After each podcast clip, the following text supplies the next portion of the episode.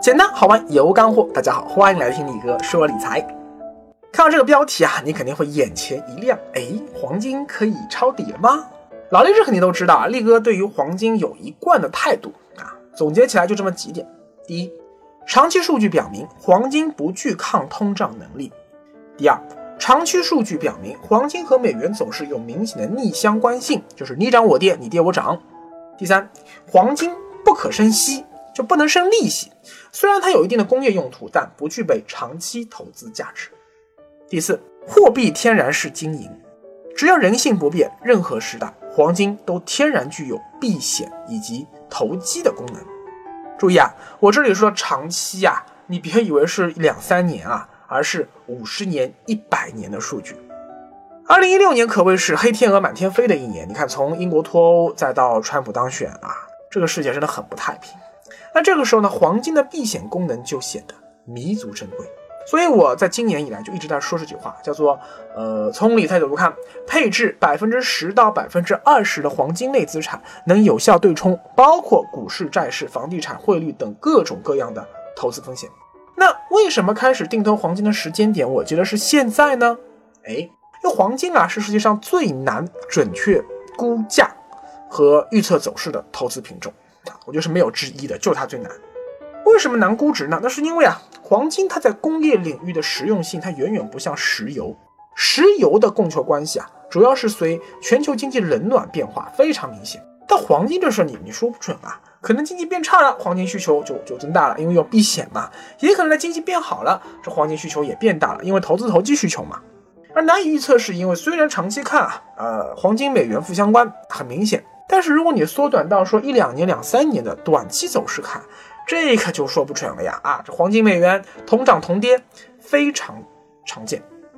而且这个金价走势受到各种复杂因素的影响啊，这个太复杂，这个篇幅关系我就不具体展开了。甚至说连印度每年一次的排灯节啊，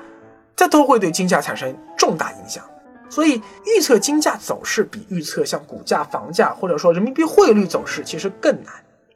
好在啊，我们还有一个最后的一个秤砣啊，可以大致一个衡量一下黄金投资的风险有多高，那就是黄金的综合开采成本。和石油的开采成本一样，黄金开采成本它其实也是因因这个开采国的税负不同、开采难度不同、你开采技术手段不同，以及开采国家那个货币和美元汇率变动，还有就是开采公司本身的经营水平的不同，会不一样。而且各个机构给出来的黄金综合开采成本的数据也不一样。那个看过很多各家的数据，都是权威机构啊，都不一样。但是我我比较了一下，发现说全球范围来看啊，黄金今天的综合开采成本大致是在八百到一千一百美元每盎司之间。不过你还得考虑到实物黄金，它其实存在一个运输、包装啊，包括储藏啊、销售啊这方面的成本。所以，想要让黄金产业链上各个环节的小伙伴都能够赚钱，那么国际金价实际上得维持在一千一百美元以上。如果金价跌到一千美元，或者说九百美元或者八百美元啊，这完全是有可能的啊。那么结果一定会导致采金企业就会亏本，亏本。呃，那不代表它马上就会停产或者倒闭，但是一定会缩减黄金开采量。那么供给减少，自然会导致供求关系向供不应求方向发展，倒逼金价重新升到一千一百美元附近。那么现在国际金价多少钱呢？哎，正巧已经跌到了一千一百美元附近，把今年六月英国脱欧恐慌导致的金价涨幅全部吐了出来。我不敢说现在金价已经跌到了说啊满地黄金无人识这样的一个便宜到令人发指的地步，但我敢肯定说现在的金价肯定不贵。和那些个在英国脱欧以后啊，因为恐慌潮啊拼命去追涨去去买黄金的人相比，你现在开始以定投的方式慢慢介入黄金，岂不是聪明很多吗？好了，那么问题来了呀，请问现在国内投资者有哪些渠道啊是可以投资黄金的呢？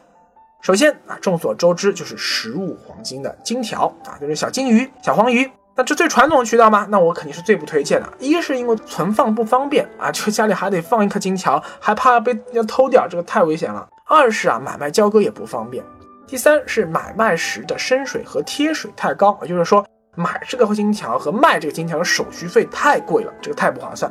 第二是黄金 T 加 D，或者说是黄金的呃现货交易。黄金 T 加 D 呃现货递延交易啊，呃它是由上海金交所推出的，而黄金期货呢是由黄上海的呃期货交易所推出的，一个一个是金交所，一个是期交所，都在上海。这两家都是合法合规的业务啊，但是你要注意啊，这两个都是带有高杠杆的，对于投资者的择时能力和风控要求非常高，搞不好爆仓血本无归，所以。一般我也不太推荐普通人去玩。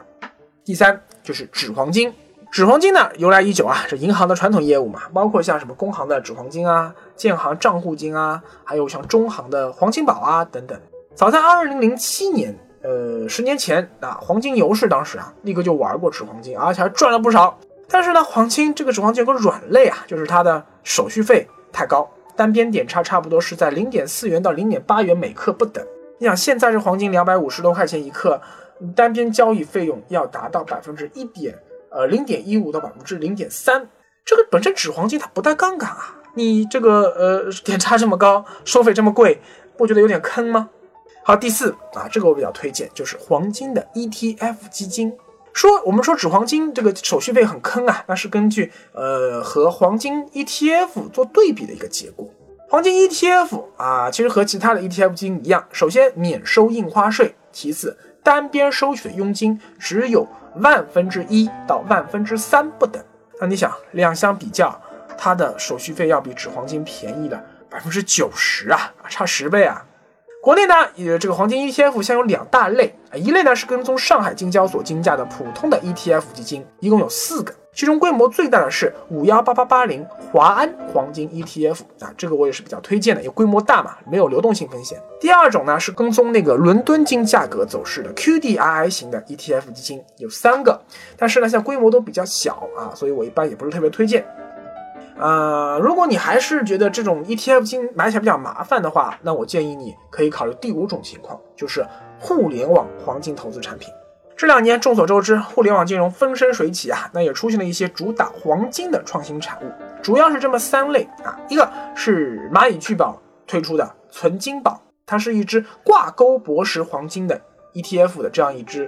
呃一个产品。第二个呢是腾讯家的微众银行出的微众金，啊这两家都大咖，我就不详细介绍了。另外呢，还有一类就是以黄金租赁业务为核心创新模式的其他各种各样的互联网黄金投资平台，比如说像黄金钱包啊、黄金管家都是这一类。那综合比较下来呢，呃，腾讯和阿里这两家的产品，存金宝和微重金，那明显我比较下来是微重金完胜啊。无论是交易的手续费也好，还是能不能提黄金也好，还是交易的便捷度也好，还是说它的利息。高低也好，都是微重金完胜啊！你买存金宝，你真的就不如直接去买黄金 ETF。但是呢，微重金的缺点是它的收益率虽然比呃这个这个存金宝高，但是依然不如我刚刚说的黄金钱包、黄金管家这些个产品高啊！因为它们其实风险也要比这个微重金要高一些啊！注意，因为微重金它是微众银行出的。是